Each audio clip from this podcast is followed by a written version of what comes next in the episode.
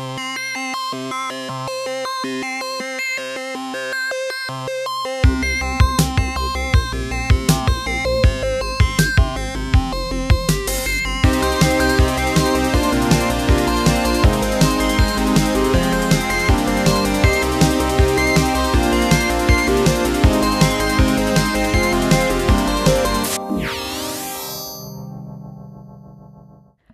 und herzlich willkommen zu Multicast. Ich bin Laura. Und ich bin Friedrich. Herzlich willkommen zur zweiten Folge, die wir heute aufnehmen. Äh, jetzt zum ersten Mal bei uns im Network Operations Center, das so wie das auch in Zukunft geplant ist, mit äh, neuem vervollständigten Audio-Setup. Ähm, also wenn jetzt noch nicht alles ganz so klappt, bitte ich um Verzeihung. Hinweise sind immer gerne gesehen. Und auch neu, wir haben das erste Mal äh, und auch gleich zwei Gäste da, nämlich einmal den Felix und den Lukas. Wollt ihr euch selber vorstellen? Ja, also ich kann ja mal anfangen. Hallo, ich bin Felix. Schon mal vielen Dank für die Einladung, Friedrich und Laura. genau, äh, ich bin schon eine ganze Weile bei der AG dabei und hauptsächlich für technisches Zeug mit da heute. Ja, heute vielleicht schon, aber nicht zu vergessen. Äh, Felix war auch mal mein Vorgänger als äh, Vorsitzender, insofern hat er auch ähm, historisch äh, ganz gute Idee, was so bei uns passiert und äh, hat auch sehr gestalterisch mitgewirkt an der Richtung, in die wir uns heute bewegen. Kommen wir später auch nochmal zu, wenn wir wieder zum Expansionsgeschehen äh, kommen. Und dann ist noch Lukas da. Ja, hallo, ich bin Lukas. Auch von mir aus danke für die Einladung. Ich bin auch eher so auf der technischen Seite angesiedelt, wenn auch eher im Softwarebereich in der AG und bin auch schon seit ein paar Jahren Mitglied und aktiv dabei. Genau, wenn man sehen will, was Lukas bei uns macht, guckt man am besten auf GitHub nach in unserer Organisation. Da sieht man, glaube ich, die meisten Commits von ihm. Ähm, genau. Äh, herzlich willkommen nochmal. Ähm, zur letzten Folge. Wir haben ein bisschen Feedback bekommen. Ähm, einmal über Twitter, aber auch über unseren äh, WordPress-Blog. Ähm, und zwar ähm, ganz kurz. Und zwar, es wurde angemerkt, dass es ein paar Probleme gab mit manchen äh, Podcatchern. Ähm, das habe ich hoffentlich auf äh, das TLS, das ich da einsetze. Ähm, also ich benutze Let's Encrypt-Zertifikate etc. pp. Und da gab es ein bisschen Probleme mit den konkreten äh, Einstellungen, die ich da benutzt habe. Und ich hoffe mal, dass das jetzt gefixt ist. Ich habe das ein bisschen laxer eingestellt. Ähm, äh, und hoffe mal, dass das jetzt bei allen funktioniert. Wenn es da noch Probleme gibt, irgendwie gerade im iOS-Universum, dann meldet euch bitte einfach. Und dann gab es auf Twitter eine Anmerkung von Christopher zu ähm, der Thematik Steam Cache. Ähm, das hatte ich ja beim letzten Mal erzählt, dass wir halt ähm, diesen Caching-Service anbieten, wo wir im Prinzip die, die großen Inhalte von Steam, also dem äh, äh, ja, von dem Content Delivery Network quasi auf einen eigenen Server umleiten und dazwischen speichern. Und da gab es den Hinweis, dass es ja an sich natürlich eine gute Sache ist, ähm, um einfach den, den Uplink zu entlasten. Aber ähm, sicherlich auch aus Gründen der Fairness äh, nachvollziehbar ja eigentlich ähm, das trotzdem irgendwie auf das Traffic Limit, das es halt bei uns gibt. Ähm, das bei uns ein Credit-System, für die es dies noch nicht kennen man bekommt jeden Tag drei Gigabyte und die kann man irgendwie verwenden ähm, für, für Verkehr, der halt das Universitätsnetz verlässt, dass man das ja darauf trotzdem irgendwie anrechnen sollte. Und ähm, implementiert hat das äh, ganze System im Prinzip äh, Felix bei uns und der kann dazu jetzt bestimmt noch mehr sagen. Ja, genau. Danke, Friedrich. Ähm, ja, also der Hintergrund, ähm, warum das Ganze nun so geworden ist, wie es aktuell ist, ist natürlich Einmal auch, um die Komplexität niedrig zu halten, ähm, weil das Umlegen auf User mehrere Sachen nach sich zieht. Also erstmal die erste Sache, die da natürlich drin oder gleich ähm, zukommt, ist halt, dass man die Daten, die dann gezogen werden, ja einem konkreten User zuordnen müsste, um das überhaupt von irgendeinem Traffic-Konto abziehen zu können. Ähm, und dabei ist schon mal das Problem, dass der Cache eigentlich so ausgelegt ist, dass er überhaupt nicht speichern soll, wer welchen Download aus vom Cache zieht, solange das halt aus unserem Netzbereich kommt. Äh, ja, der einfachste Grund dafür ist der Datenschutz, damit wir halt nicht unbedingt wissen, also nicht mal wir wollen das eigentlich wissen, wer, wer jetzt welches Spiel runterlädt, zu welcher Uhrzeit und was. Ähm, das Ding speichert halt aus Statistikzwecken, äh, was runtergeladen wird und wie viel, aber nicht von wem insbesondere nicht von welcher IP. Äh, Daten, die wir nicht haben, können wir nicht verlieren. Genau. Und dann wäre natürlich die nächste Frage, wenn man das angehen würde, ähm, wie teilt man sowas dann auf unterschiedliche Teilnehmer auf? Weil wenn man das nur dem ersten Downloader anrechnen würde, der das als erstes anfordert, wäre das ziemlich unfair. Und auch intransparent. Das wäre ja quasi Glücksspiel. Genau, das wäre Glücksspiel, ob man jetzt gerade, also man könnte, es ist ein Frontend tatsächlich für das System in Planung, dass man sehen kann, wie viel angefragt wird, aber halt wieder auch nicht von wem, sondern einfach nur, was ist im Cache und was ist nicht im Cache. Und dann müsste man jedes Mal vor dem Steam-Download nachschauen, hey, ist das Ding schon drauf, ist es nicht drauf oder ist vielleicht blöderweise nur das Update noch nicht drauf von dem Spiel. Und naja, ähm, da ist auf jeden Fall, also das wäre ein komplexes System, was man da einführen müsste, damit das irgendwie fair wäre. Und ja, den Aufwand wollte sich bis jetzt keiner machen. Genau, man muss da, denke ich, auch einfach die Verhältnismäßigkeit im, im Auge behalten. Ich habe mal ähm, schon, das war im letzten Jahr, habe ich mir mal äh, Statistiken angeguckt oder erfasst ähm, von unserem Uplink, wofür denn überhaupt, ähm, also was so für Traffic überhaupt über unsere Leitung geht. Und wenn ich mich richtig erinnere, waren das sowas wie 7%, glaube ich, in das Autonomous System von Valve, also dem Betreiber von Steam. Ähm, genau, 7% ist natürlich, wenn man das sich das sparen kann, eine gute Sache, aber das halt irgendwie aufzuteilen dann nochmal ist natürlich auch nur begrenzt sinnvoll.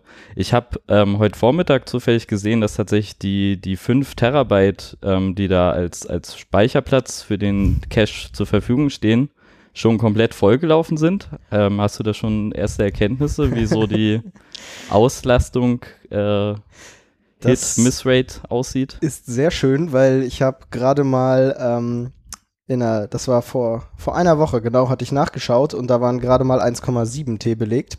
Deswegen habe ich mir noch keine Sorgen gemacht, dass ich mir das mal genauer anschauen muss und vielleicht auch mal mehr Speicher zuweisen muss. Ja, das werde ich mir dann wohl im Nachgang direkt mal anschauen dürfen. Okay.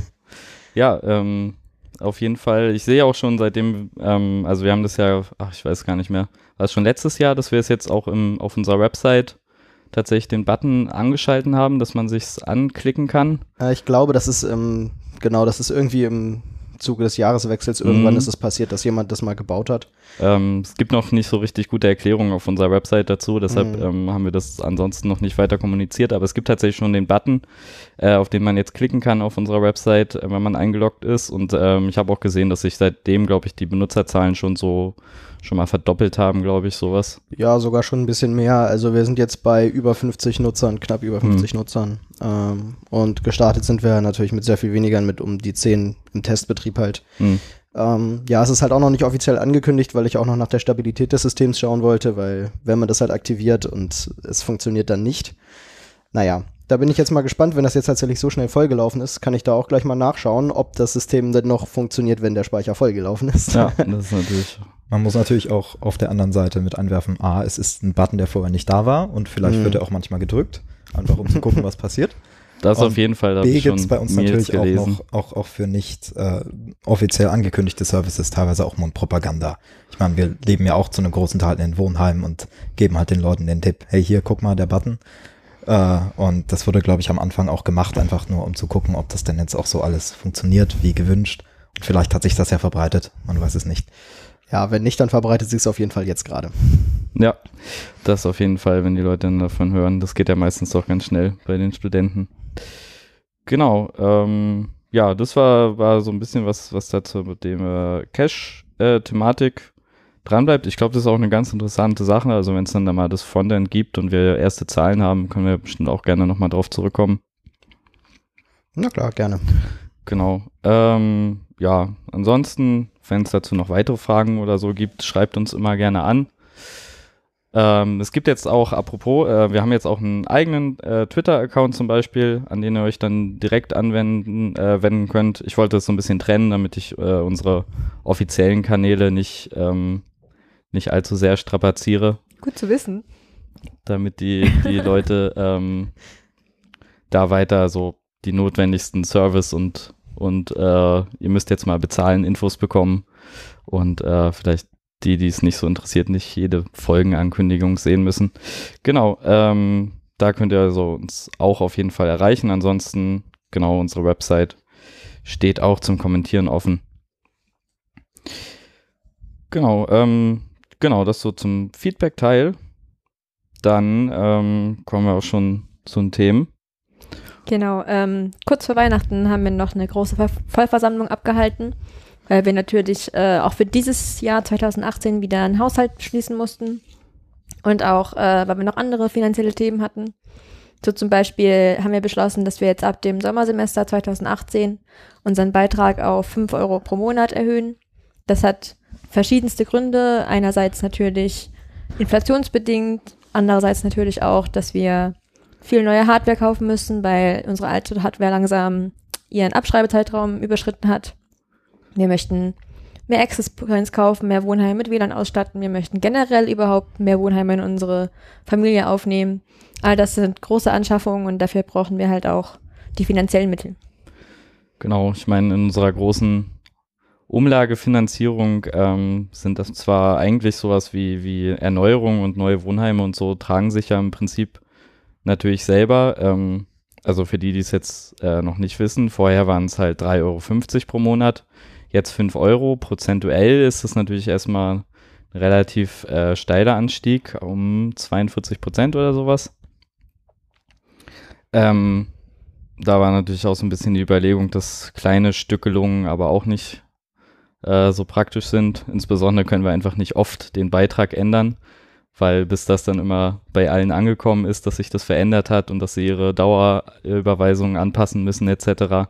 Das ist immer ein ganz schöner Aufwand. Ähm, genau, ähm, es gab da eine sehr schöne Präsentation auch auf unserer Vollversammlung von dem Antragsteller, dem Sebastian ähm, der sich sehr detailliert mal unsere Ausgaben angeguckt hat, ähm, das wirklich auf, auf das Mitglied runtergerechnet hat, über Abschreibungszeiträume betrachtet hat, wie sich überhaupt so das verhält, ähm, was wir so an Fixkosten haben und was wirklich quasi pro ähm, irgendwie Wohnheim oder so nötig ist.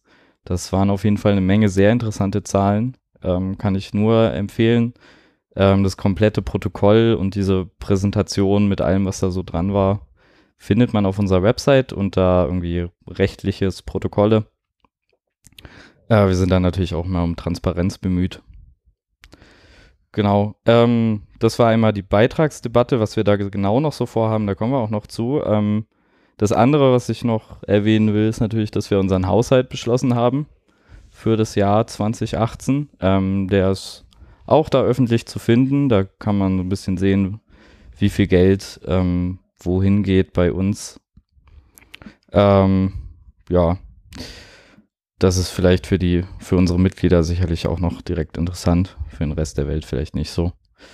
Ähm, aber ist auch immer eine wichtige Sache. Ich bin sehr froh, dass wir dieses Jahr es geschafft haben, im Dezember unseren Haushalt zu beschließen und nicht erst im, im laufenden Jahr, weil dann ähm, da hatten wir letztes Jahr auch unseren eigenen, äh, unseren kleinen Studentennetz-Shutdown, ähm, so wie die Amerikaner gerade. Äh, da hatten wir dann zwei Wochen im Januar, wo, wo kein Geld rausgehen konnte.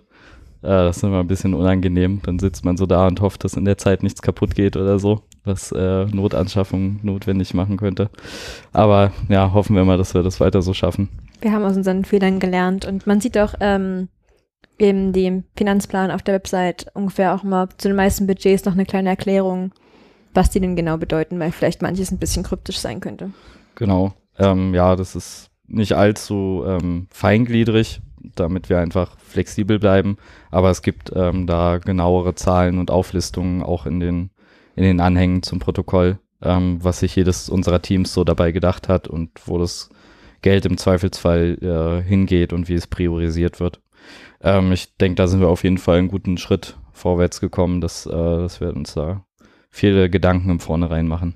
Ja, also zum Beschluss des Haushalts und der Beitragsänderung auch nochmal, unsere Vollversammlungen sind öffentlich, also da kann jeder tatsächlich dazukommen. Äh, wenn ihr jetzt gerade in den Protokollen irgendwie noch was findet, da hätte ich vielleicht auch gerne noch was zugesagt oder so. Es wird auch dieses Jahr wieder eine geben. Da könnt ihr euch dann auch sehr gerne mit eintra äh, beitragen, also was beitragen, weil wir freuen uns natürlich auch immer, wenn wir da äh, halt Mitglieder auch von der Basis halt dabei haben, Genau. die vielleicht nicht aktiv immer nur mitgestalten, sondern auch mal den äh, Anschlussteilnehmer äh, Standpunkt mit einbringen. Genau. Spätestens, Manchmal, spätestens im, im April ist die nächste äh, Vollversammlung. wo wir dann unseren neuen Vorstand wählen. Also falls ihr Lust habt, in unserem Vorstand mitzumachen, wäre es vielleicht eine gute Idee, jetzt schon einzusteigen, damit wir euch auch kennenlernen und euch dann wählen können.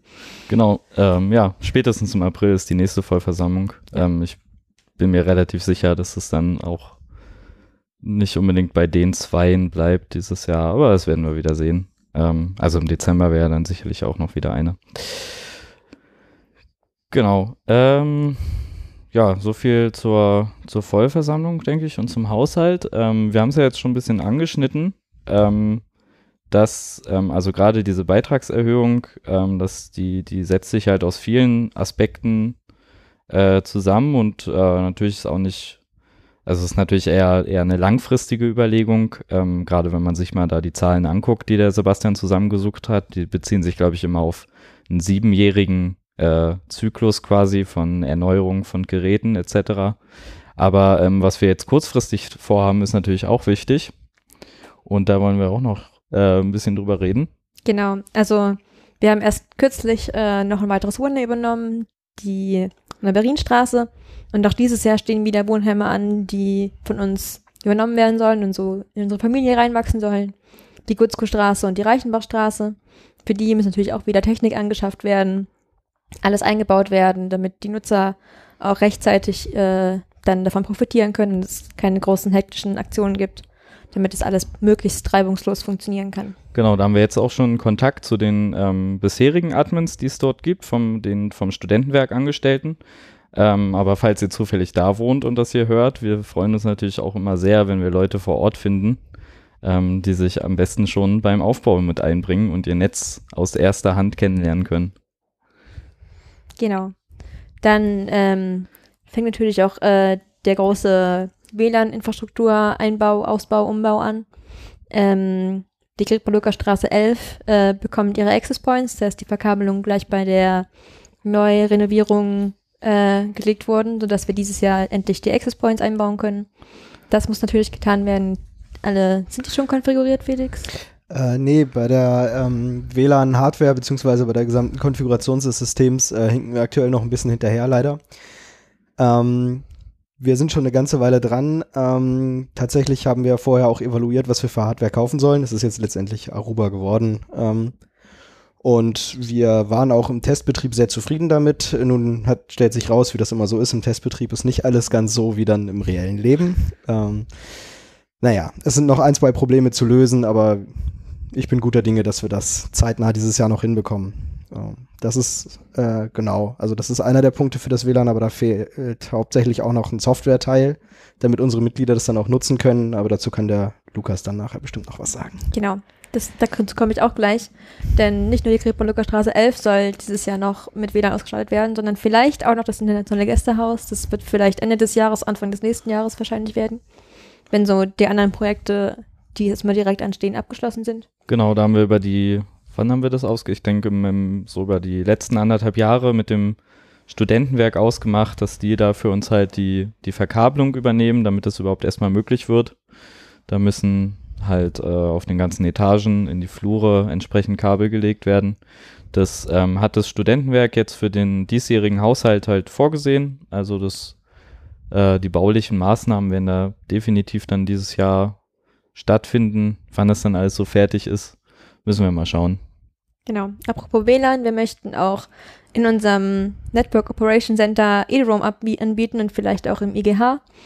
Das wird dann wahrscheinlich äh, zusammen mit den Access Points passieren können. Genau. Also das ist tatsächlich äh, von Seiten der Uni ist das schon geklärt, dass wir da Zugang haben und dass das äh, funktionieren kann.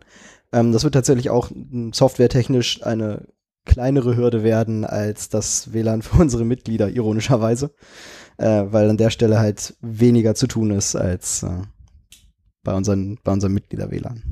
Genau, also Edeworm ähm, für, für Leute, die jetzt vielleicht nicht an der, an der Uni sind oder so, ist halt das europaweite, glaube ich, ähm, System, ähm, mit dem sich so Universitäten und Forschungseinrichtungen quasi ähm, Authentifizierungsmöglichkeiten austauschen, um halt überall ein einheitliches ähm, äh, WLAN-Netz anzubieten. Ähm, da gibt es auch eine zentrale Stelle, die das äh, koordiniert, die Geon. Ähm, und ähm, ja, da haben wir es quasi ja dann relativ einfach, weil wir uns nur an die vorhandene Uni-Infrastruktur dranhängen müssen, sozusagen. Wir Ähm, sind da ja bloß Mittelsmann, wir müssen das bloß einfach durchreichen. Genau. Ähm, wir werden da auch nicht, nicht selber, ähm, also nicht, nicht so aktiv dran teilnehmen wie eine Universität oder so. Das heißt, unsere Mitglieder werden nicht ähm, mit ihren Mitglieder-Credentials am EduRoam teilnehmen können, sondern es ist wirklich nur das, dass wir quasi das, das abstrahlen und man gegen die TU, TU Dresden sich da authentifizieren kann. Aber es ist natürlich auch sehr praktisch. Wir können das natürlich nur ähm, an einer begrenzten äh, Örtlichkeiten machen, weil ähm, natürlich das Problem ist, jeder Student hat solchen, hat so einen EduRoam-Zugang. Wenn wir das jetzt flächendeckend abstrahlen würden, würden wir uns äh, selbst obsolet machen. Insbesondere könnten wir dann die Access Points nicht mehr bezahlen, die das Edo-Roam abstrahlen. Richtig, richtig. Da beißt sich das dann leider in den Schwanz. Ähm, genau. Was ja auch so ein bisschen da reinfällt, ist natürlich, ähm, was, was äh, ich hoffe, dass, ähm, was ich so ein bisschen im Blick habe, was ich hoffe, dass dann auch kommt, dass wir anfangen können in den ersten Studentenclubs ähm, in Dresden. In Dresden gibt es ja noch eine sehr aktive Studentenclub-Szene. Ich glaube sogar die größte Deutschlands. Habe ich auch mal gehört, aber würde ich mich jetzt nicht drauf festnageln. Ja, die, die Unterscheidung zwischen irgendwie Club, also kommerziellem Club oder so und Studentenclub weicht da an manchen Stellen auch auf. Deshalb wüsste ich auch nicht so richtig, wie man das sehen soll. Aber ähm, genau, die gibt es auf jeden Fall noch an, an vielen Stellen hier in Dresden und das ist auf jeden Fall sowas, was ich mir wünsche, dass unsere Mitglieder da in den Club kommen können und nicht mal irgendwas tun müssen, sondern bumm, das Handy wählt sich wieder ein und man ist, ist in unserem Netz. Das finde ich auf jeden Fall eine gute Sache. Und da haben auch auf jeden Fall ähm, Studentenclubs Interesse dran. Das, das wissen wir schon. Manche statten wir auch schon direkt oder indirekt mit WLAN oder überhaupt Netzzugängen natürlich aus. Das passt auch so generell dazu, dass es ja immer eine gute Sache ist, wenn sich die Studentenschaft untereinander mehr vernetzt, mehr kommuniziert. So zum Beispiel haben wir jetzt auch ähm, die Robotik AG der TU Dresden äh, mit unserer Familie aufgenommen. Die haben jetzt auch eine VM bei uns. Genauso wie einige andere TU-Gruppen schon bei uns. Genau, also wir, wir bieten das halt an, wenn man eine anerkannte Hochschulgruppe ist oder überhaupt Teil der, ansonsten Teil der Studentenschaft, dass man dann ja bei uns Ressourcen äh, zur Verfügung gestellt bekommen kann. Konkrete Umfang ist dann immer so ein bisschen Verhandlungssache zwischen was da ist und was gebraucht wird. Ähm, da gibt es verschiedene ähm, Fachschaftsräte, das Campusradio, das Exmatrikulationsamt, das Kino im Kasten, die sind alle schon bei uns. Ähm, genauso wie schon verschiedene Studentenclubs auch jetzt schon bei uns ihre Netzzugänge haben. Das freut mich immer sehr, wenn das, wenn das funktioniert und man sich da in der Studentenschaft untereinander aushelfen kann. Kostet ja auch sonst immer alles Geld und wenn es bei uns ohnehin schon da ist, die, die Ressourcen, kann man die ja geschickt ausnutzen. Ja, äh, natürlich ist natürlich die Konfiguration von allem immer nicht ganz so trivial und auch damit wir mit den Access Points und so gut klarkommen, äh, wollen wir unsere eigene Softwarelösung Pycraft ausrollen. Dafür ist Lukas ein ganz guter Experte. Ja, das ist ein, ein ganzes Thema für sich. Alle fangen jetzt da schon ein bisschen an zu schmunzeln. Da muss ich, glaube ich, noch ein bisschen was Historisches sagen. Und zwar, ähm, erstens, was ist das überhaupt?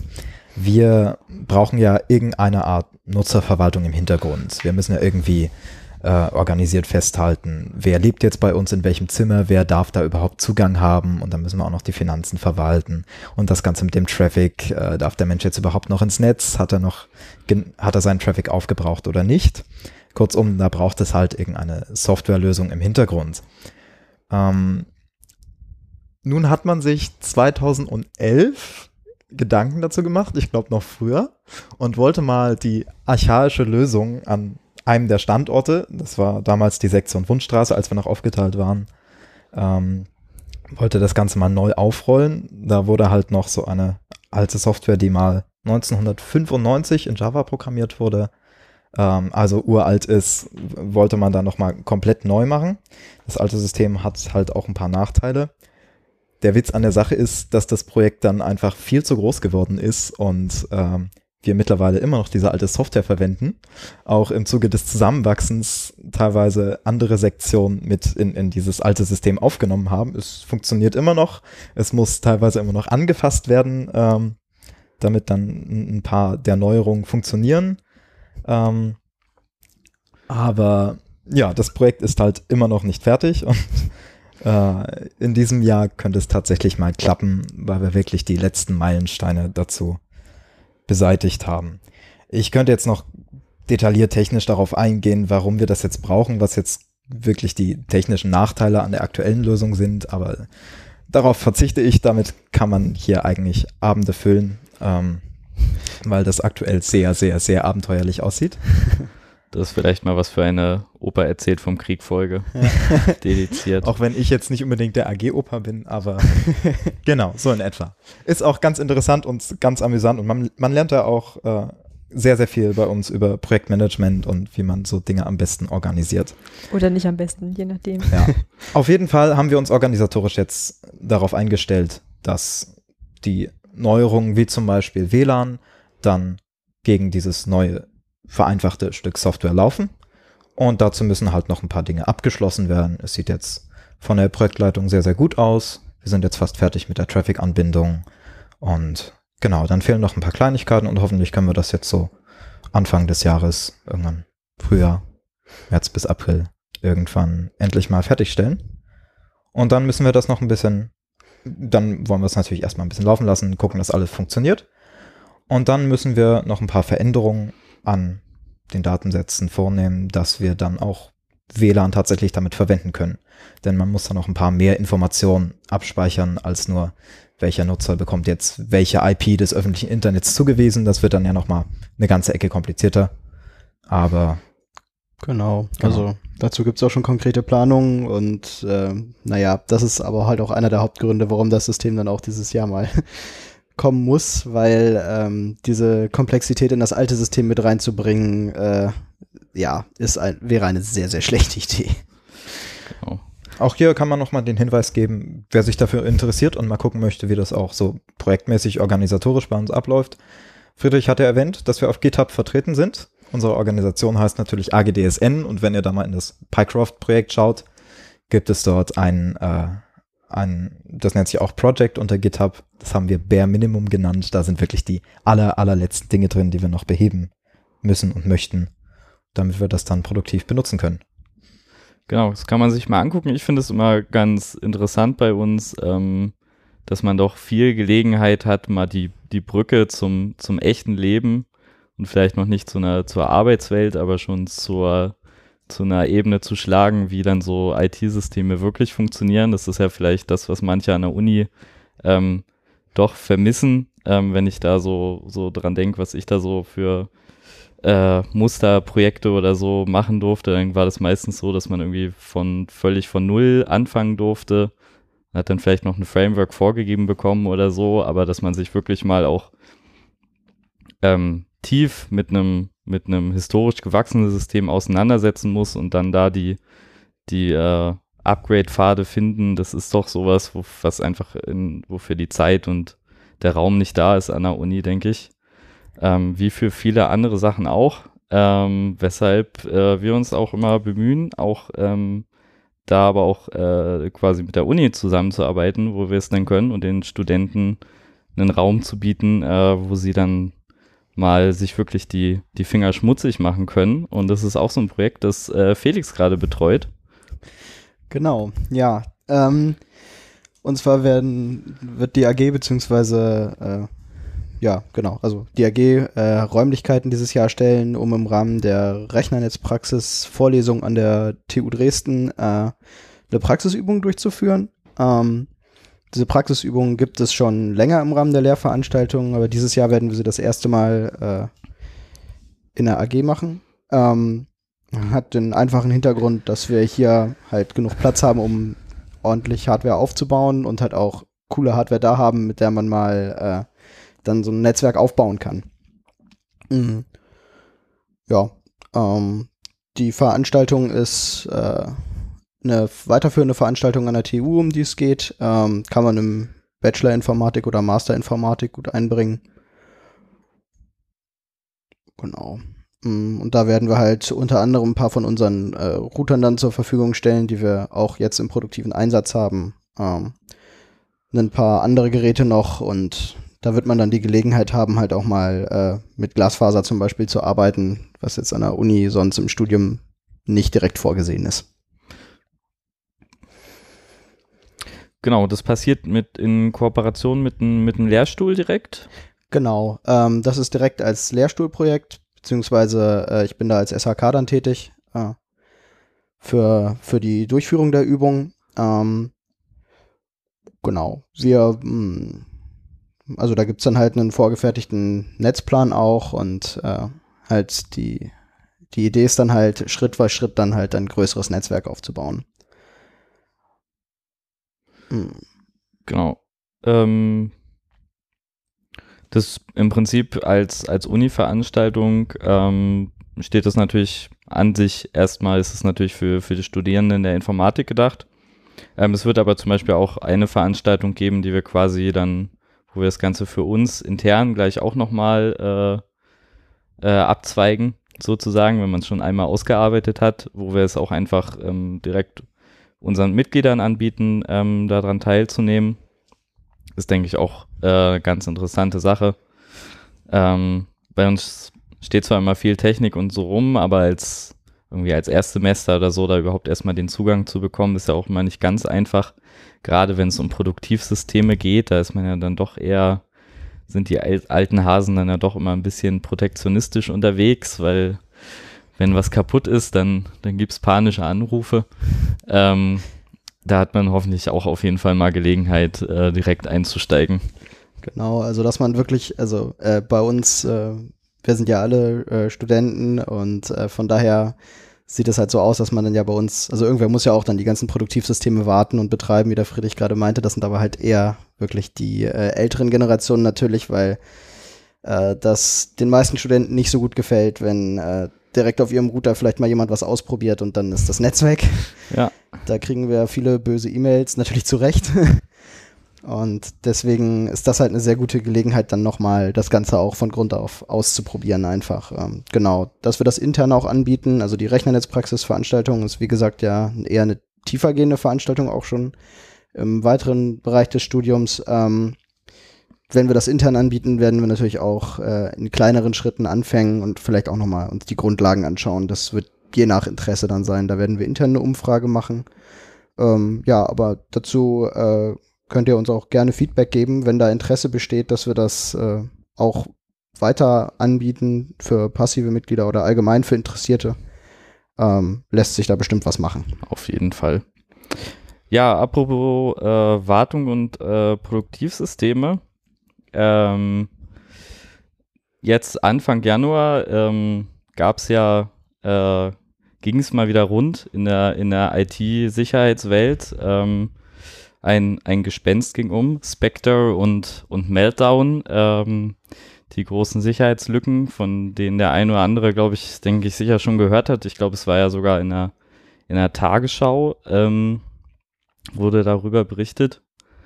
Ähm, ich will da gar nicht ähm, groß auf die, die technischen Details nochmal eingehen, aber ähm, ich würde äh, einfach mal ein bisschen was erzählen, wie wir ähm, dann auch mit solchen Problemen umgehen. Also ähm, vielleicht, um das nochmal ganz kurz zusammenzufassen, für die, die noch gar nicht davon gehört haben, äh, haltet mich bitte auf, falls ich, falls ich Unfug erzähle.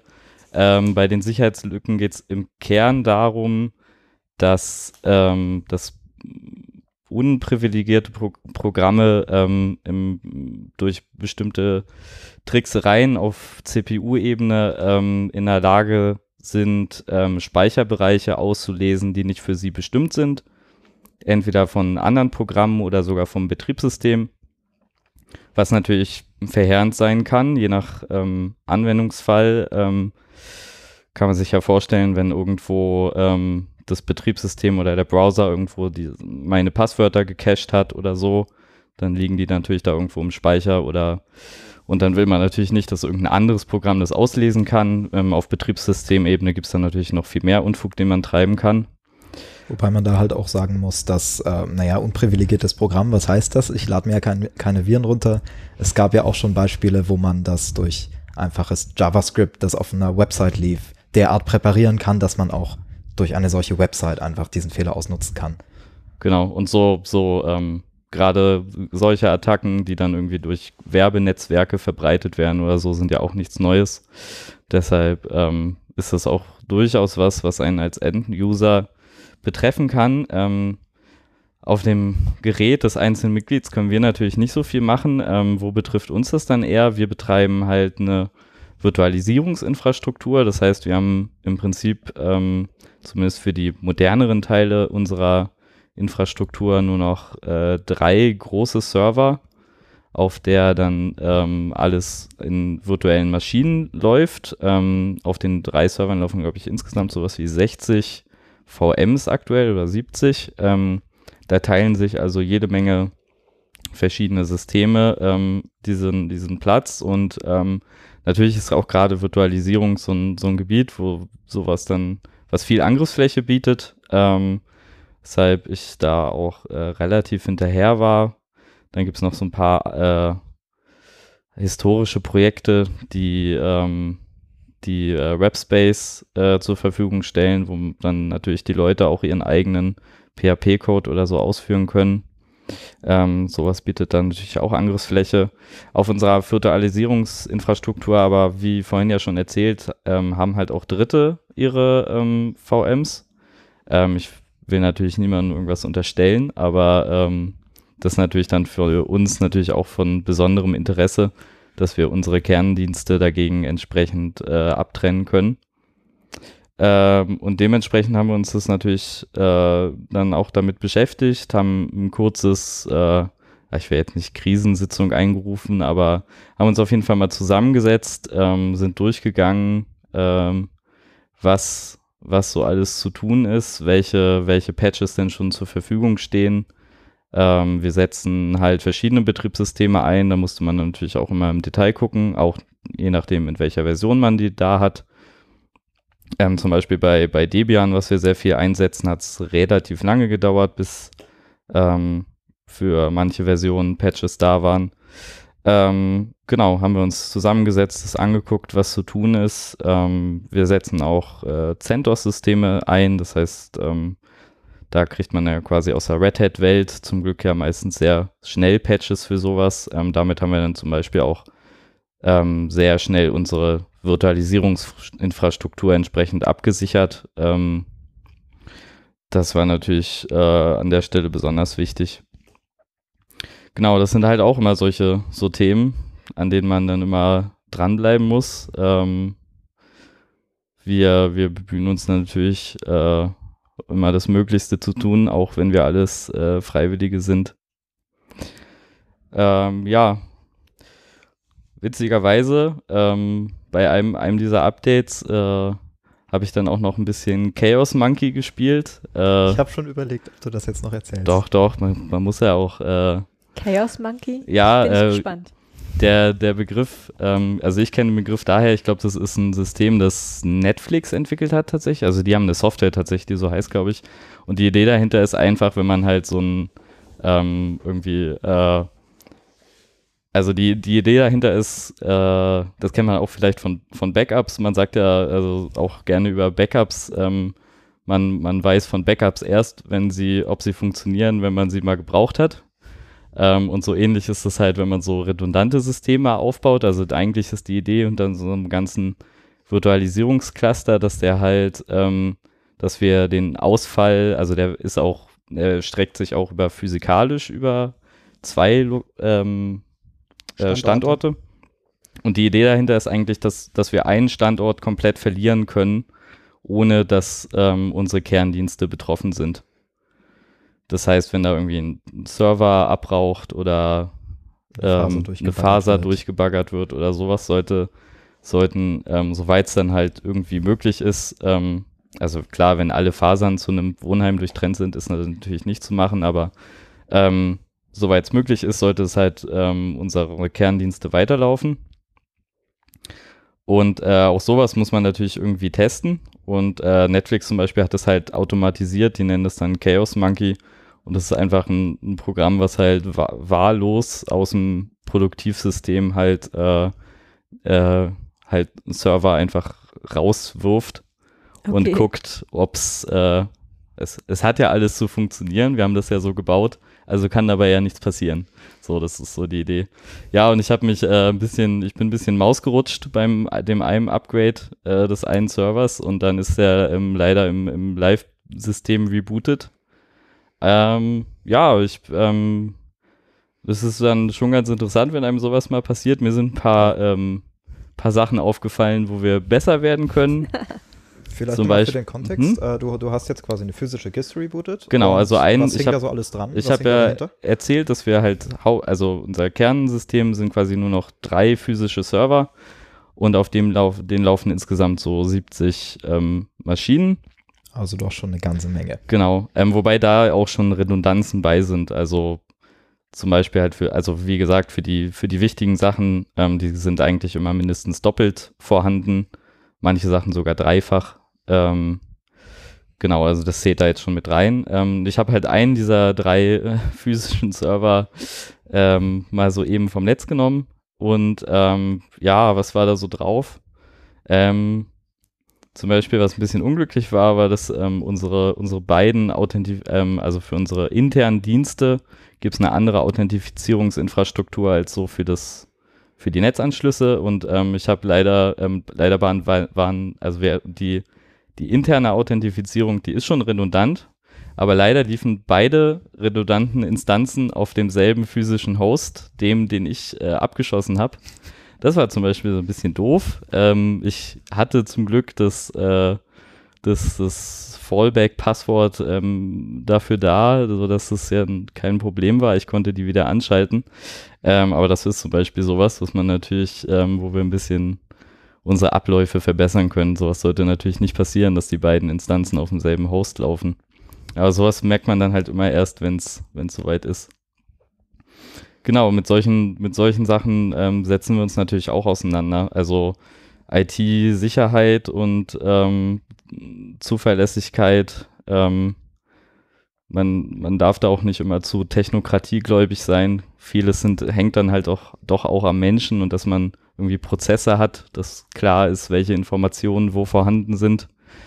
Äh, ich habe dann nämlich zum Beispiel festgestellt, dass äh, aktuell keine definitive Liste gibt von was muss an sein und was muss nicht unbedingt an sein oder so. Äh, musste dann durch geschicktes äh, Raten habe ich dann alle Dienste wiederhergestellt, aber das ist zum Beispiel auch optimierbar. Ja, ja, solche Sachen halt. Aber bei dem, bei der konkreten Situation ist halt auch die Sache, dass das Problem wirklich nicht einfach zu lösen ist. Da gibt es halt verschiedene Mechanismen, die man fahren kann.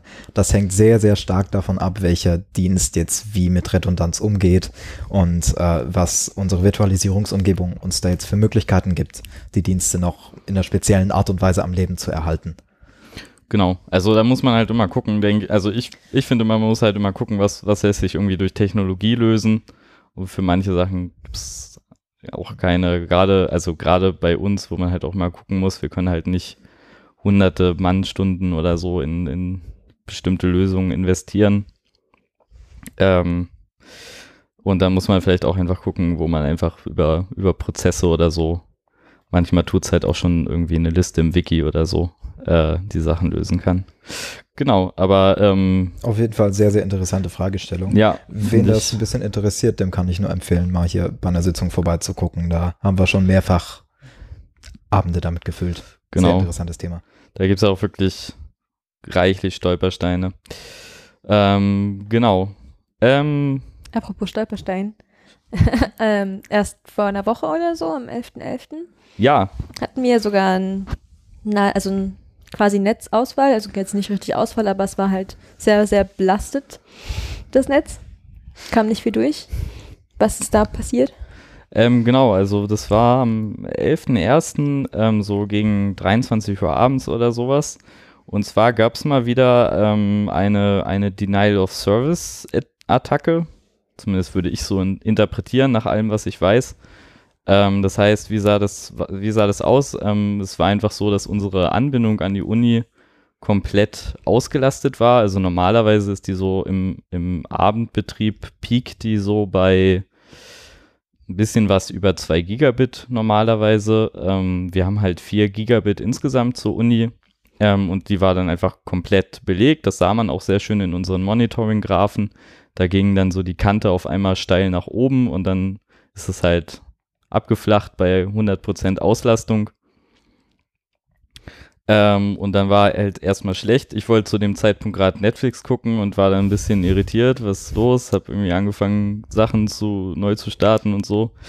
Ähm, weil das Problem ist halt einfach, ähm, wenn, wenn so eine Leitung auf 100% Auslastung ist, dann denkt man sich ja vielleicht erstmal so, also es wird ja gerne, werden ja Internetleitungen oder sowas gerne auch mit irgendwie Wasserleitungen oder so verglichen. Ähm, aber es hinkt halt an vielen Stellen dann doch, weil das Problem ist einfach, ähm, Datenverbindungen äh, vertragen es einfach nicht gut, wenn sie, wenn sie durch eine Leitung müssen, die zu 100% ausgelastet sind. Das führt dann nämlich immer zu, zu ähm, Paketverlusten und die Algorithmen, die so versuchen rauszubekommen, ähm, wie viel man denn überhaupt versenden kann über eine Leitung, die mögen das überhaupt nicht, wenn es zu Paketverlust kommt. Die denken dann halt, okay, ich, ich belaste die Leitung zu sehr, ich nehme meine Leistung zurück und die nehmen dann ihre Verbindungsgeschwindigkeit immer weiter zurück, weil dem Angreifer ist das natürlich egal, der macht einfach weiter, Da so dass dann eine- irgendwann einfach gar nichts mehr funktioniert. Da Hm? fällt mir übrigens eine sehr witzige Anekdote ein, die ich äh, danach vielleicht noch einwerfen kann. Okay. Ähm, ja, und ähm, wir hatten aber Glück, das hat sich dann so nach einer halben Stunde wieder gegeben.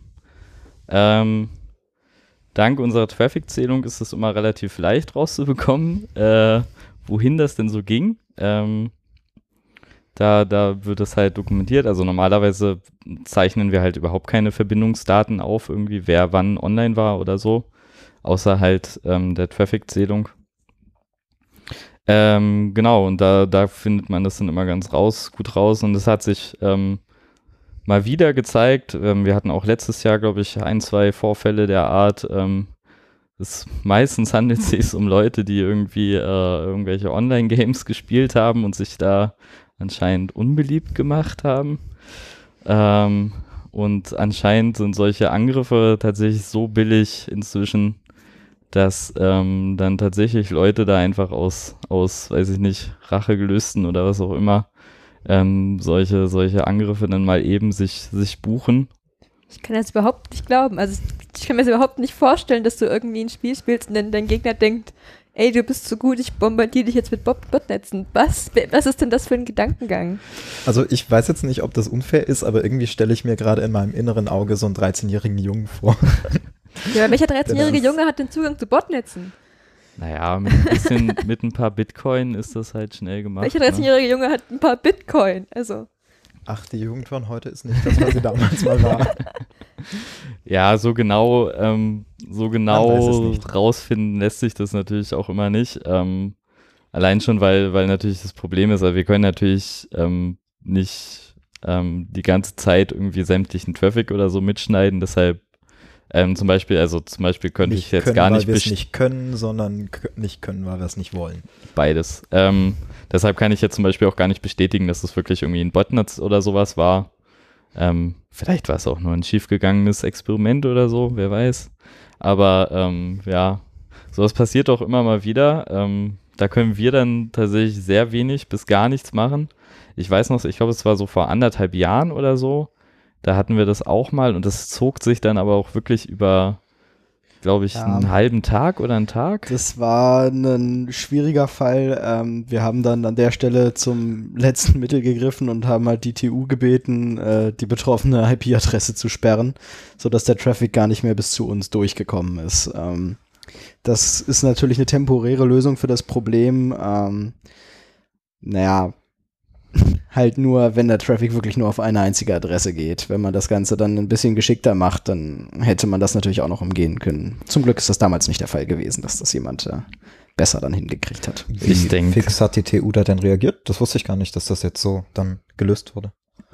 Normalerweise dauert das ja immer, wenn wir irgendwelche Anfragen haben zur TU. Wenn es. Notfälle sind, dann geht es doch relativ schnell.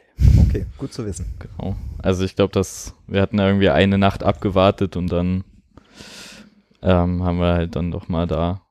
Aber die können natürlich, also die haben halt einfach nur den Vorteil, dass deren Leitung so viel dicker ist, dass denen das halt da egal sein kann. Ähm, Ja. Also mehr als Symptome bekämpfen kann man da halt auf unserem, auf unserem Maßstab leider selten. Ja, der TU war es damals tatsächlich gar nicht aufgefallen. Also sie hatten dann einen kleinen Peak festgestellt, als ich ihnen dann Bescheid gesagt hatte, aber Ja, Das ist, glaube ich, auch relativ schwierig, so einen TU-Uplink äh, voll zu bekommen. ja, na, die So, kann man haben nachfragen, wie groß ist der? zweimal 50 Gigabit hat die Uni Ja. meines Wissens. ähm, ich bin mir nicht sicher, ob es schon zweimal 100 sind oder Es dieses Jahr werden sollen. Es soll auf jeden Fall werden, vielleicht ist es Aber auch halt schon. ein bisschen mehr als unsere vier, mit der wir dann beim Weberplatz rauskommen. Genau, ja. Das ist Aber- natürlich ein anderer Maßstab. Also ich meine, wir haben jetzt ja schon offensichtlich einen ziemlich, also im Vergleich zu unserem privaten Haushalt zu Hause, relativ großen Uplink. Das heißt, zu Hause ist man einfach tot und weiß gar nicht warum und schiebt sich auf seinen Internetprovider oder Ja, sicherlich. Also auch bei uns werden ja, das Miese ist natürlich bei uns, also gut, das geht auch jedem Telekom-Kunden oder so dann so. Bei uns ist dann natürlich auch ein ganzer Wohnheimsblock betroffen. Ähm, sonst wäre halt die ganze Straße oder was auch immer da an dem lokalen Anschluss hängt betroffen.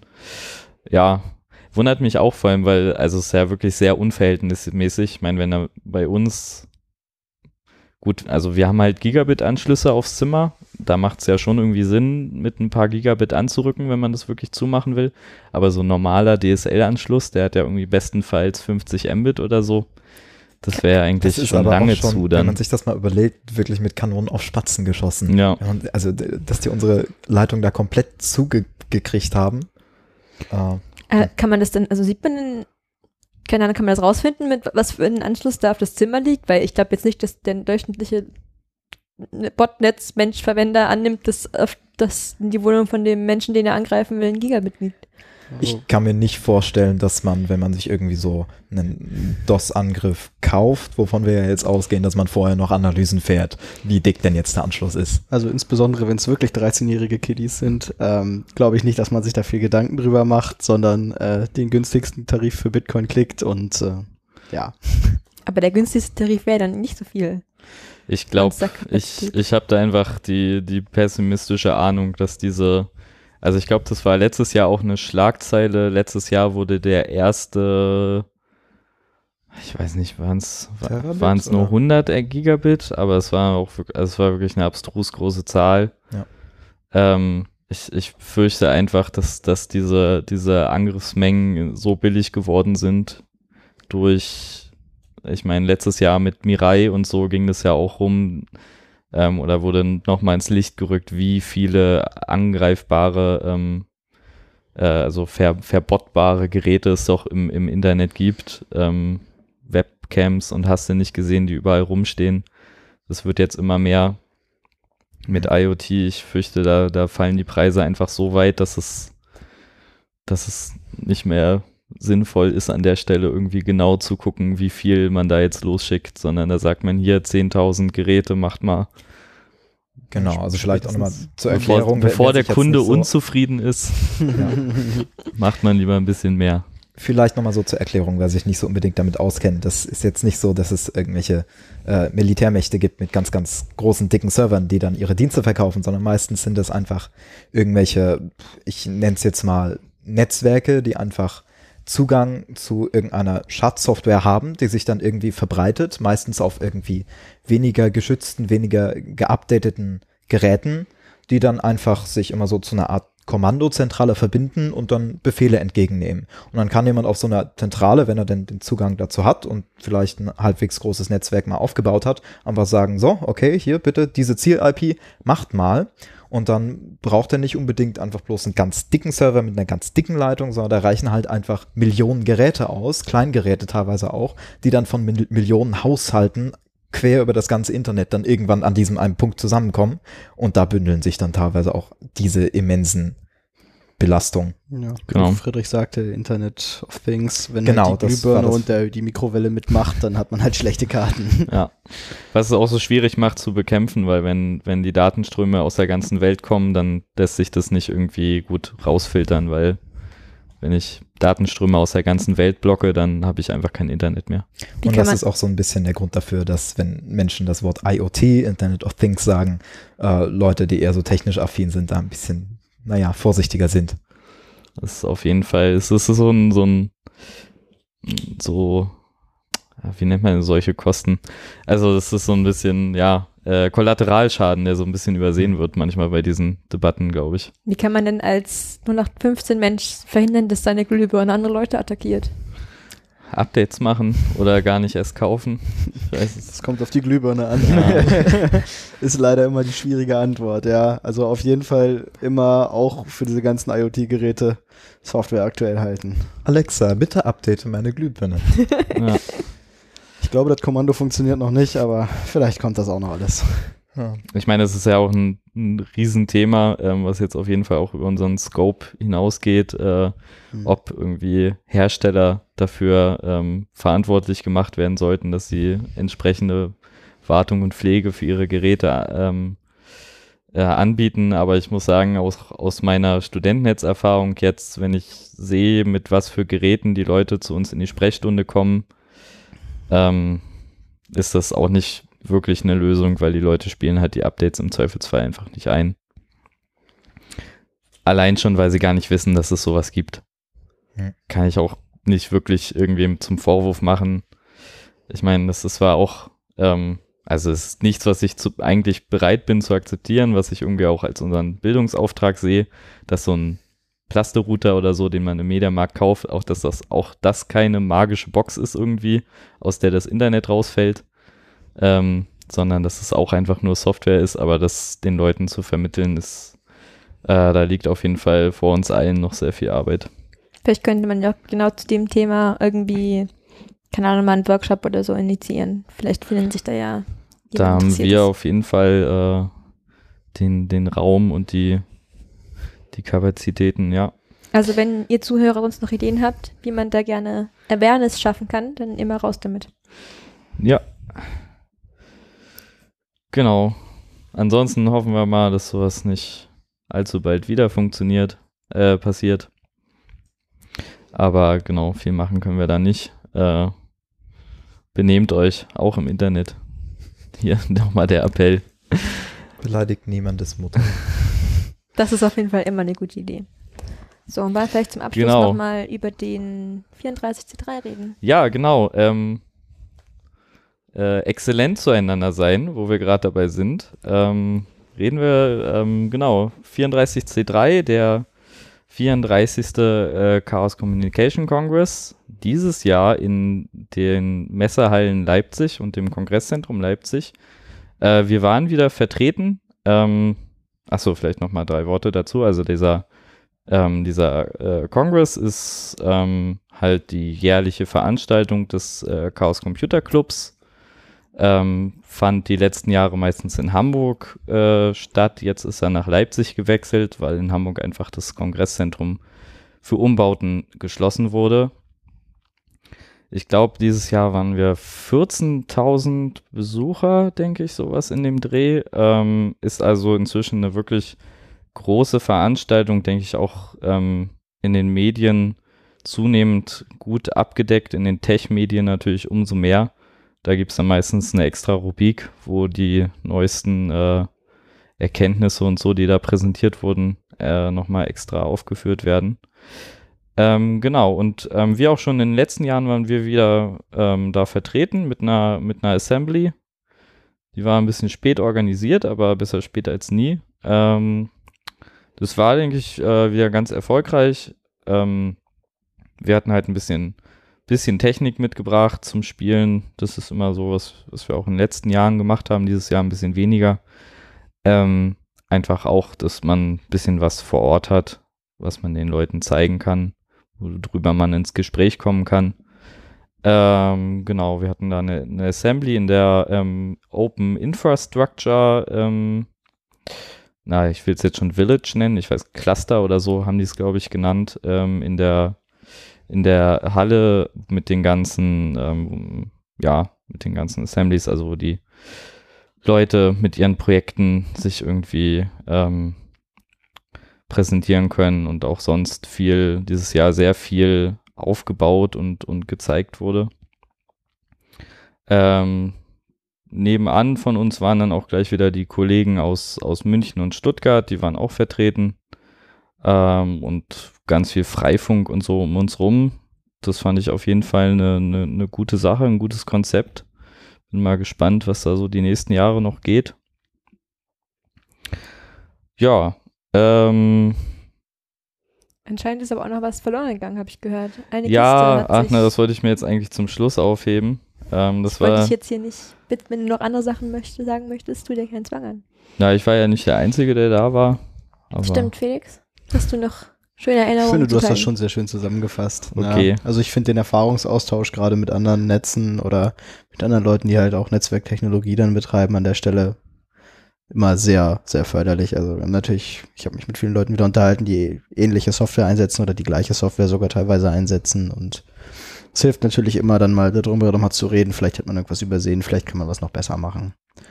Gibt es da dann nicht auch Vorträge oder so von coolen Menschen? Äh, natürlich, also das ist ja, also natürlich auch ganz, ganz große Sache. Ähm, die, die vier Vortragstracks, die es immer gibt, mit ähm, tausend interessanten Sachen. Äh, ich muss leider, ich habe es dieses Jahr allerdings zu sehr wenig geschafft, ähm, weshalb ich jetzt auch schlecht irgendwie wirklich eine Best-of-Empfehlung oder so geben kann. Naja, aber ich meine, wenn man zum Kongress geht, geht man dann ja meistens doch eher weniger zu den Talks. Die werden ja alle auf Video aufgenommen. Genau. Kann man die ähm, sich noch mal im Nachhinein Genau, die sind, werden alle aufgenommen. Die werden auch bei uns äh, auf unserem FTP-Server äh, gemirrored, sodass man sie sich äh, ohne Traffic-Zählung angucken kann. Cool. Ähm, auf ftp.agdsn.de ähm, liegen die alle, kann man sich äh, mal durchklicken. Kann ich auf jeden Fall nur empfehlen. Äh, was war, also ich habe es dieses Jahr geschafft zum, äh, was ich wirklich empfehlen kann, war der Ultimate Apollo Guidance Computer Talk. Ähm, das war wirklich Ist impressive. Was, ist was für starke Nerven, Ist weil was es für starke ist Nerven, Sehr ja. viel Technik, aber sie haben das da sehr gut und sehr schön zusammengefasst. Genau, das ja. war halt der, die Computer, die für die Mondlandung benutzt wurden. Oh, ähm, cool. und wirklich von, von der Pike auf ähm, dargelegt. Also ich saß zum Schluss da und dachte mir so, na, jetzt hätte ich mir eigentlich auch ein Semester Rechnerarchitektur sparen können. Das habe ich jetzt in der letzten Stunde alles gehört. ähm, also so die Informationsdichte muss man sich vorstellen. Die haben, glaube ich, auch einfach schnell gesprochen, weil sie einfach, um, um das alles rüberzukriegen. Freut mich gerade sehr. Jetzt kann ich aus dieser Podcast-Sitzung auch noch direkt eine Empfehlung mitnehmen. Ja. Ich habe den nämlich selber noch gar nicht gesehen. Ansonsten gab es aber auch, ja, es ist immer, immer schwierig, irgendwie äh, was, was rauszupicken, was besonders äh, gut war. Hast du ein Favorite gehabt, Felix? Also ich saß ja mit Friedrich in dem Apollo Guidance Talk drin, von daher, den würde ich auf jeden Fall mit reinnehmen. Ich habe leider auch nicht so viel gesehen, wie ich wollte. Ähm, ja, es gab schon noch den einen oder anderen guten, aber ich weiß es nicht, ob es sich jetzt lohnt, einen extra hervorzuheben. Einfach mal selber durchschauen, ein paar Beschreibungen lesen. Ich glaube, das hilft am besten, wenn man sich was anschauen Genau. will. Da hat ja auch jeder andere Interessen. Ähm, Technik ist natürlich immer der, der eine Fokus beim Congress, aber es geht auch natürlich, ähm, was, was mir auch immer sehr viel Spaß daran macht, sehr viel um, um Gesellschaft und, und Politik in verschiedensten Aspekten und in der Hinsicht auch gerade, ähm, wenn man sich so ein bisschen anguckt, was, was wir halt machen als Studentennetz, ähm, dass halt das wirklich noch, ähm, dass man halt, ähm, also ich finde immer, Studentennetze sind halt ein Beispiel dafür, dass man diese Infrastruktur ähm, Internet äh, halt auch anders betreiben kann als irgendwie mit großen Telcos. Ähm, und da gab es auf jeden Fall auch noch einen empfehlenswerten Talk zum, äh, zum, zum, na, man kann es schon fast nicht Internet nennen. Äh, es ist ja schon fast eher ein Intranet, wenn ich es richtig verstanden habe in, in Kuba, Genau. ähm, die halt in der, in der, ja, politischen Isolation, in der sie sich ja quasi ähm, die meiste Zeit befanden, halt äh, andere Wege da gegangen sind als ähm, sonst so das, das global, global vernetzte Internet. Ähm, das ist auf jeden Fall auch sehr interessant, was so, was so möglich ist mit, mit auch mit wenig Technik und halt mit irgendwie Selbstorganisation. Das fand ich auch sehr, Ja. sehr interessant. Da hat sich quasi ein Netzwerk gebildet, was komplett unabhängig vom Internet existiert und auch sehr viele Nutzer hat in den großen Städten. Also es ist sehr interessant. Das kann man sich auf jeden Fall mal anschauen. Genau. Ähm, ja, das ist einfach, das ist so ein, so ein finde ich immer so ein, so ein Gesellschaftsaspekt, ähm, der, der auch immer mal wieder aufkommt, so, so selbstorganisierte Netzwerke. Ähm, ich war auch noch bei einem ganz kleinen Talk, der wurde aber, glaube ich, nicht äh, aufgezeichnet von, ähm, oh Gott, jetzt weiß ich gar nicht mehr, welche Stadt. Äh, es war eine kanadische Stadt, äh, wo auch, ähm, wo Leute so, so Internetvorläufer vorgestellt haben, die man heutzutage natürlich dann lange vergessen sind, aber es ist auch immer ganz, ganz interessant, was es nicht alles für andere Ansätze gab. Naja, ähm, genau. Ähm, ja, aber ähm, wie was du schon angesprochen hast, Laura, es gibt leider äh, ein, ein bisschen äh, äh, ein, ein, traurigen Tropfen ein, an einem Ein Wermutstropfen, Event. genau, an dem, an dem ganzen guten Event, nämlich ähm, äh, als dann alles vorbei war an Tag 4, ähm, haben wir halt unsere Assembly abgebaut und unser Zeug wieder verstaut. Ähm, wie gesagt, wir hatten halt ein bisschen Netzwerktechnik mit. Ähm, haben das dann ins, ins Lager geschafft, ähm, weil ich das am nächsten Tag abholen wollte. Das hatte sich einfach logistisch so ergeben und dann ist leider da im Lager, wo eigentlich, also wo glaube ich sogar auch eigentlich nur ähm, Helfer und nicht unbedingt äh, Teilnehmer Zutritt hatten, ist leider am Abend äh, von Tag 4, so zwischen 7 und 8 Uhr, ähm, leider eine große Box voll Equipment von uns verschwunden. Ähm, ich habe das auch alles schon mal in, ins, ins 34C3 Wiki und ähm, zum Logistikteam und auch auf Twitter ähm, geschrieben. Da gibt es auch eine ausführlichste Liste, was da alles drin war. Ähm, manches davon ist leider tatsächlich auch nicht ganz, also es sind Sachen zum Teil, auf die wir schlecht verzichten können. Ähm, falls irgendjemand was gesehen hat ähm, mit unserem Logo drauf, viele von den Sachen sind bestickert oder gelabelt, ähm, falls ihr da irgendwas seht. Die Kiste selber wahrscheinlich sogar auch, oder? Auf der äh, Kiste steht mein Name und meine Telefonnummer drauf. Ich, ich kann es immer, ich verstehe es immer noch nicht so richtig, was da passiert ist, wie diese Kiste verschwunden sein kann, weil eigentlich traue ich das der Community nicht zu, dass da wirklich irgendwas geklaut wurde. Ich denke, es ist irgendwie ein Verpeiler, aber langsam frage ich mich halt, wie das jetzt nach äh, ja, drei Wochen immer noch nicht aufgefallen sein kann, so richtig. Naja, ich will da noch kein Urteil treffen, aber es wäre einfach super, wenn, wenn sich davon irgendwas wieder anfindet, ähm, meldet euch bei uns, falls ihr was seht. Ansonsten müssen wir jetzt mal gucken, was wir davon ersetzen müssen und wie wir da weitermachen. Ja, das war ein bisschen ärgerlich, ähm, aber mal schauen ist noch nicht gegessen, hoffe ich. Na gut, dann haben wir, glaube ich, das meiste, was wir heute erzählen wollten, hinter uns gebracht. Äh, ja. Wie immer freuen wir uns natürlich über ganz viel Feedback. Wenn irgendjemand sich berufen fühlt, mal bei uns mitzumachen oder, keine Ahnung, auch Ideen hat, mal für seinen eigenen Gastauftritt, kann natürlich auch auf uns zukommen. Wir sind da sehr flexibel. Einfach Bescheid sagen und den nächsten kriegt er vielleicht wieder so in einem Monat wahrscheinlich, vielleicht nach der Prüfungszeit. Ja, die Prüfungszeit naht, ist natürlich immer schlecht. Ähm, auch allein schon, weil dann meistens äh, natürlich bei uns im Studentennetz nicht mehr so viel passiert, erfahrungsgemäß. Ähm, oder besonders viel, je nachdem, äh, ob die Leute prokrastinieren, auf welche, auf welche Art die Leute prokrastinieren. Ähm, ja, aber ja, ich denke mal, so in einem, in einem Monat ist, ist realistisch. Ach ja, mir fällt ein, ich wollte ja noch eine kleine Anekdote erzählen. Das können ja, wir vielleicht bitte. noch anschieben. Äh, das, hätte, das bezieht sich jetzt gerade auf den, den Themenpunkt mit dem Denial of Service. Und zwar hat mich das von dir Erzählte sehr daran erinnert, wie ich eines Abends mal irgendwie noch im Büro saß, dann irgendwas machen wollte und auf einmal das WLAN nicht mehr ging. Ähm, hatte mich natürlich erstmal gewundert, ist jetzt wieder das Kabel von der Büroswitch rausgerutscht? Was ist da los? Ich komme ja irgendwie überhaupt nicht mehr rein. Ich kann mich auch nicht mehr auf unseren Büroserver einloggen. Hm. Äh, und kann auch gar nichts anderes mehr erreichen. Nee, das, das Netz äh, passt eigentlich alle so. Ich komme bloß nicht auf den Server. Was ist da los?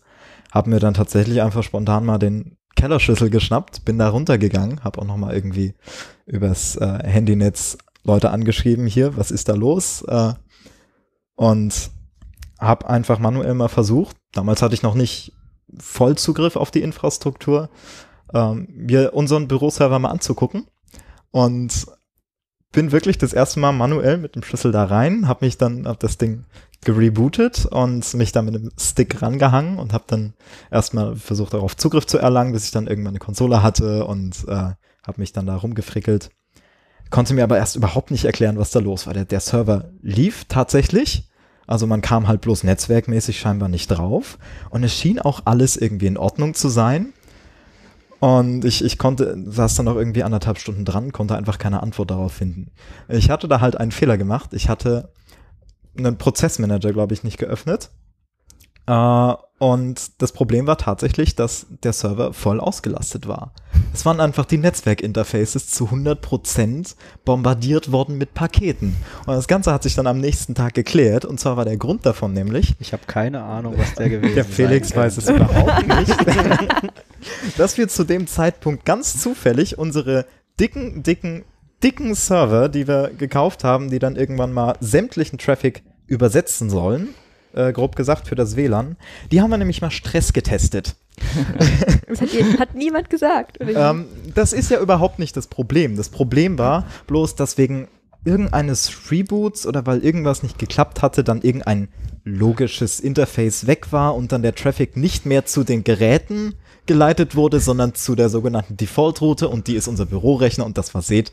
Und dann haben wir sozusagen unser internes Netzwerk komplett selber gedost. Alles, wo, was über unser Identity Management lief, konnte man nicht mehr benutzen. Zumindest sowas wie, man kann sich nicht mehr auf die Switches einloggen, irgendwelche Dienste, die über diesen Bürorechner dann vom internen Managementnetz in die Außenwelt kommen, konnten nichts mehr machen und es war sozusagen interner Totalausfall. Es hat zum Glück keine Dienste nach außen betroffen, aber es war äh, dafür, dass es nachts um zwei war, dann doch eine witzige Geschichte. Ja, ja. Brennt der Server statt zu klagen? Ist der Lasttest fehlgeschlagen? Und, und, und man, man, muss, man muss da auch nochmal dazu sagen, wir reden, vom in, wir reden vom internen Netz. Keine 4 Gigabit Uplink nach außen, sondern 10 Gigabit durchgängig überall von Server zu Server. Ja, obwohl, obwohl die Kiste nur ein Gigabit abgekriegt hat, weil dicker sind die Netzwerkinterfaces nicht, aber ja, ja, Ja. das war halt wirklich eine kleine Konfigurationssache in einer der Test-VMs. Da wurde was neu gestartet und auf einmal hat das Ding halt leider uns selber Maß genommen. Das ist schon ein bisschen gruselig, wenn man sich überlegt, dass man irgendwie einmal das Kleines vergisst und dann tut man sich direkt selber dossen. Na, es muss nicht immer Bösartigkeit sein. Manchmal passieren so Dinge einfach. Aber ich sage ja immer, bei uns kann man Fehler machen. Hätte man das jetzt irgendwie auf einer, auf einer Amazon-Infrastruktur oder so, wo man alles gemietet hat, für teuer Geld ausprobiert, dann hätte es vielleicht ein paar hundert Dollar gekostet oder so in, in, in Traffic-Gebühren. Aber bei uns kann man sowas mal machen. Das ist doch das Gute. Ja, dann ähm, denke ich, mit der, mit der Anekdote können wir jetzt auch gut Schluss machen. Ähm, wir hören uns dann in einem Monat oder so wieder. Genau. Macht's gut, falls ihr Prüfungen habt. Äh, viel Erfolg. Bis dann. Bye, bye. Tschö. Tschüss.